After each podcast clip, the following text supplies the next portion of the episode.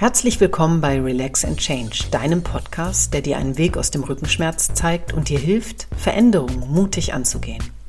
Ich bin Mentalcoach Winnie Lechthabe und ich habe nach drei Rückenoperationen in zwölf Monaten mein Leben einmal komplett auf den Kopf gestellt. In meinem Fall war das genau richtig notwendig so. Das muss allerdings bei dir nicht unbedingt so sein. Die Herausforderung liegt darin, genau hinzusehen, was in deinem Leben dazu geführt hat, dass dein Rücken dich ausbremst. Und da setzen wir den Veränderungsprozess an.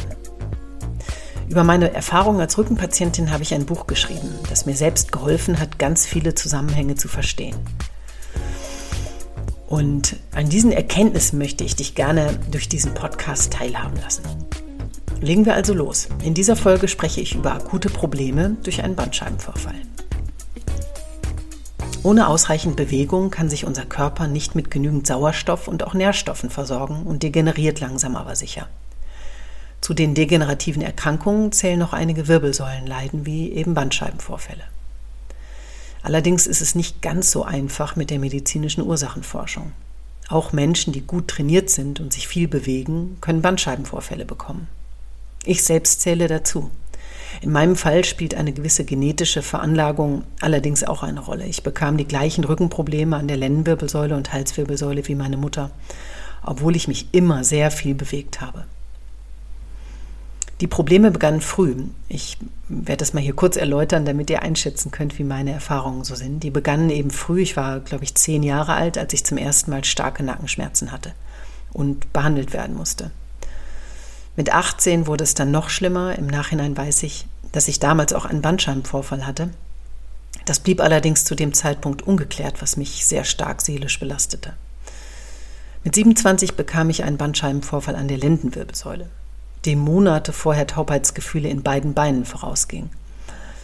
Meine Hausärztin damals konnte sich darauf keinen Reim machen und vermutete die Jeans-Krankheit, was ich sehr merkwürdig fand.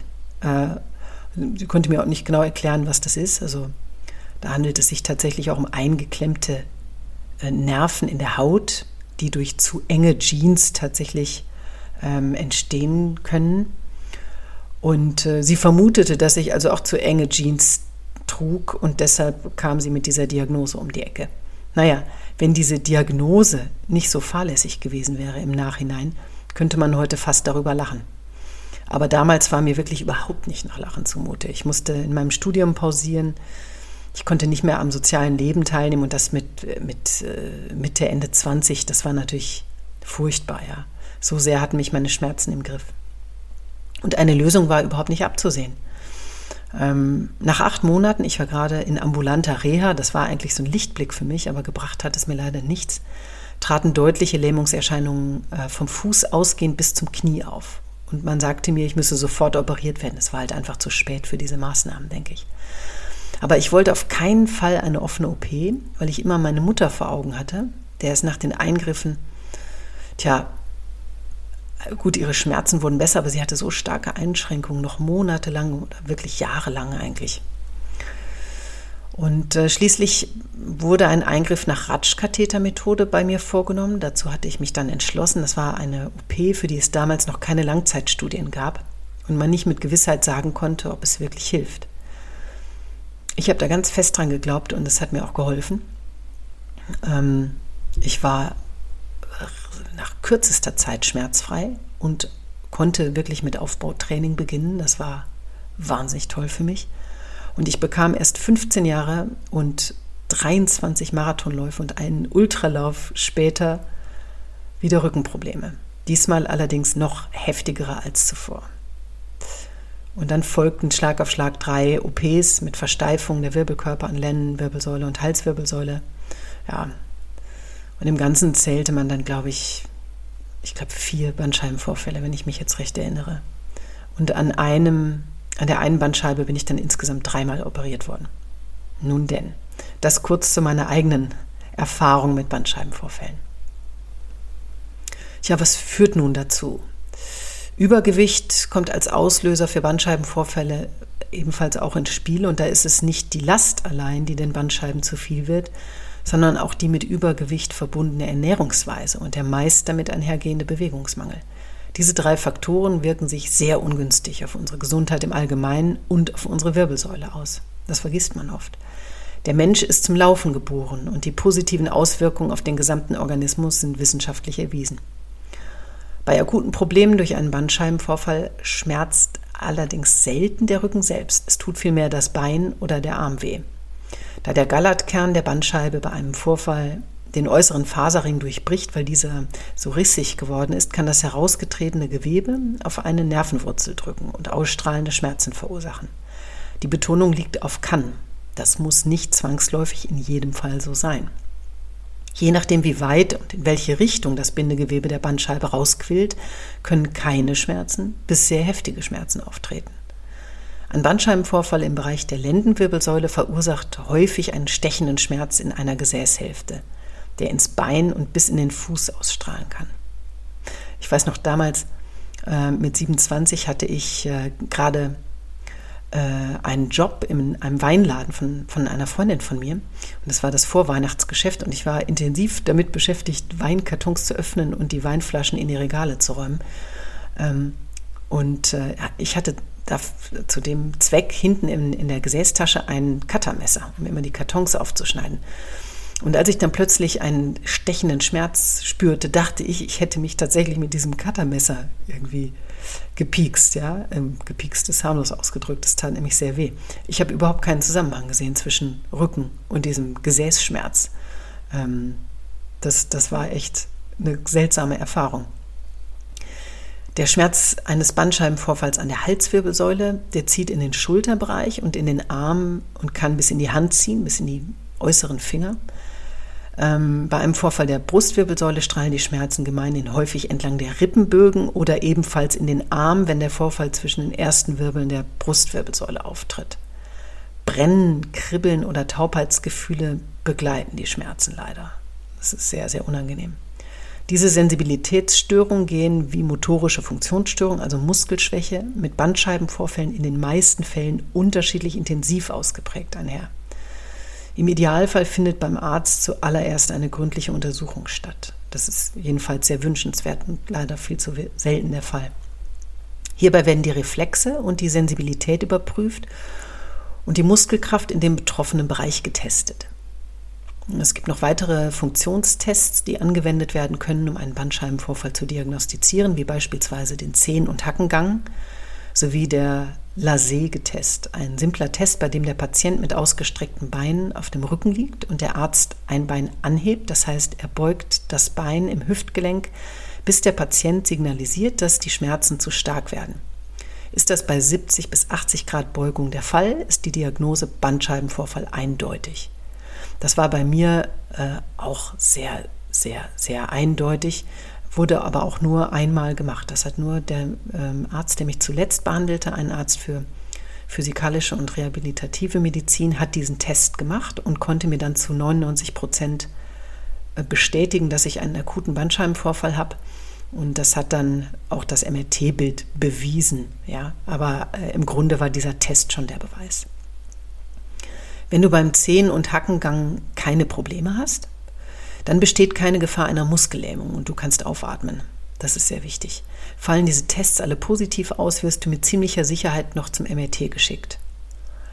Bei meinen Bandscheibenvorfällen war ich entweder gleich oder irgendwann an, einem, an dem Punkt und es war sehr schwer, dann noch wochenlang in diesem Zustand auf den Termin warten zu müssen. Also das ist eigentlich immer der Fall gewesen. Ich habe immer sehr, sehr lange, zu lange warten müssen und das war enorm schwer. Das wünsche ich dir nicht, aber es ist leider selten der Fall, dass man sofort äh, einen, einen Termin für ein MRT bekommt. Aber zumindest wirst du mit unterstützenden, schmerzstillenden Medikamenten versorgt. Das ist ja immer der Fall. Das geht auch ganz schnell, die kriegt man ja sofort äh, verschrieben. Und es wird vor allen Dingen nicht angezweifelt, dass es dir schlecht geht, anders als bei den unspezifischen Rückenerkrankungen.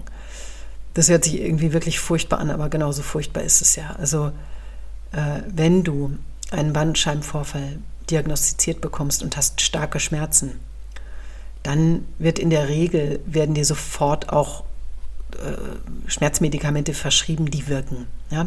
Ähm, bitte mach dich unbedingt schlau, erkundige dich genau, wie du sie zu nehmen hast. Löcher deinen Arzt, deine Ärztin mit Fragen. Das ist ganz, ganz wichtig. Ne? Auch Wechselwirkungen, Nebenwirkungen und so weiter. Denn viele Schmerzmedikamente haben enorme Nebenwirkungen. Da bin ich in, äh, gehe ich in meiner Podcast-Folge speziell über Schmerzmedikamente genau ein. Ja, und Physiotherapie. Bitte auf jeden Fall verschreiben lassen und höre nicht auf, dich zu bewegen. Das klingt komisch. Du kannst nichts kaputt machen, wenn du dich bewegst. Ganz im Gegenteil bei einem Bandscheibenvorfall. Das trifft übrigens eigentlich immer zu. Ne?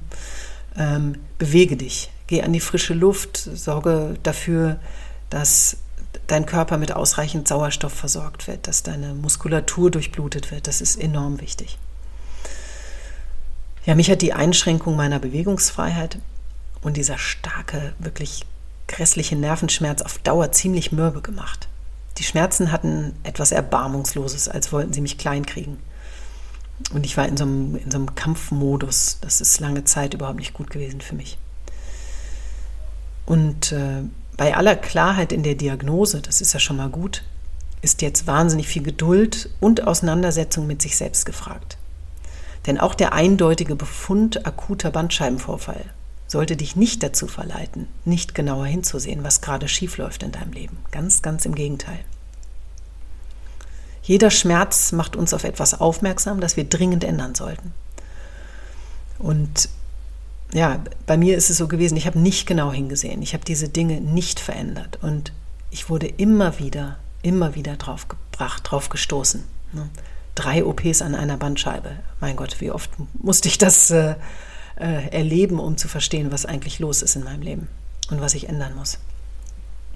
Logische und pragmatische Erklärungen für mechanische Funktionsstörungen wie Bandscheibenvorfälle findet man immer.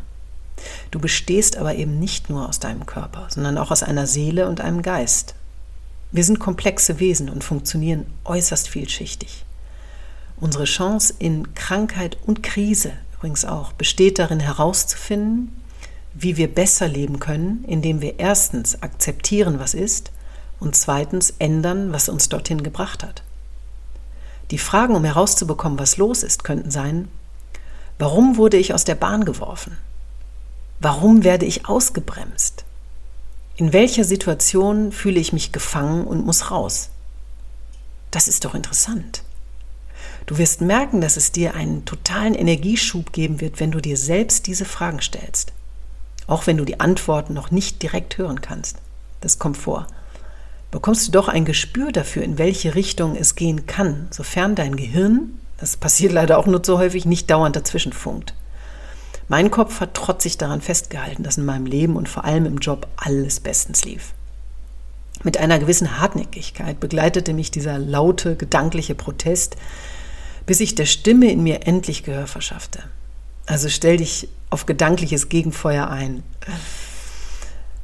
Solltest du deine Bedürfnisse leichter wahrnehmen als ich und weniger Angst haben, ihnen nachzukommen, hast du früher die Wahl und das ist wunderbar.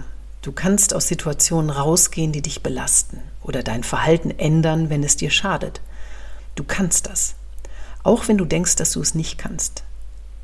Dann geht es vielleicht noch nicht sofort, aber bleib dran, du wirst es schaffen, weil du erkannt hast, dass du etwas ändern musst, um gesund zu bleiben. Und ansonsten atme tief durch. Du hast einen Bandscheibenvorfall. Punkt.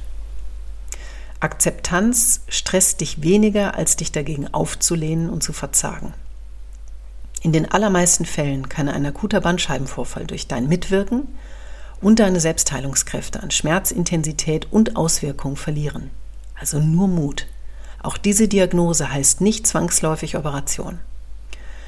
Solltest du jedoch Ausfallerscheinungen in Form von starken Sensibilitätsstörungen sowie beschrieben oder Muskelschwäche haben, ist wirklich Eile geboten und der Gang zu einem guten Neurochirurgen unvermeidlich. Also bitte zögere dann nicht. Ja, und jetzt kommen hier meine drei super Tipps für dich in dieser Folge.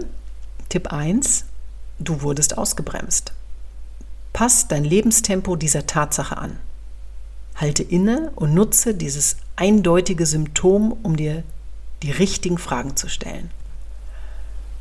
Ja, und die richtigen Fragen, wie gesagt, könnten sein, warum werde ich aus der Bahn geworfen? Warum werde ich so ausgebremst? In welcher Situation fühle ich mich gefangen und muss raus? Das zum Beispiel könnten die Fragen sein. Genauso wie, wie geht es mir eigentlich in meiner Partnerschaft? Was stört mich an meinem Job? Mein zweiter Tipp ist, wenn du den Kontakt zu dir verloren hast, versuch ihn wiederherzustellen, um die Fragen beantworten zu können. Autogenes Training, Meditation und der Austausch mit anderen Menschen können dich dabei unterstützen. Das passiert oft genug im Alltag, ja, dass wir wirklich nicht bei uns sind, dass wir einfach funktionieren. Und wenn wir tief durchatmen, Atemübungen machen, autogenes Training machen, meditieren, dann kommen wir wieder zu uns und können auch unsere innere Stimme deutlicher hören. Wenn wir kein, nicht in Kontakt mit uns sind, ist das so gut wie unmöglich. Also versuche über diesen Weg Kontakt zu dir herzustellen. Mein dritter Tipp ist, zweifle ruhig. Sich nicht stark genug zu fühlen, um zu reflektieren, was den Schmerzen seelisch zugrunde liegen könnte, ist ganz normal.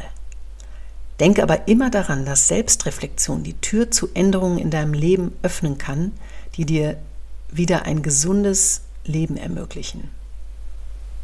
Also nochmal, Selbstreflexion kann dir die Tür zu Änderungen in deinem Leben öffnen, die dir wieder ein gesundes Leben ermöglichen. Und noch ein kleiner Zusatztipp. Versuch aber bitte nicht, das Problem mit der Denkweise zu lösen, durch das es entstanden ist. Ja, das war's für heute.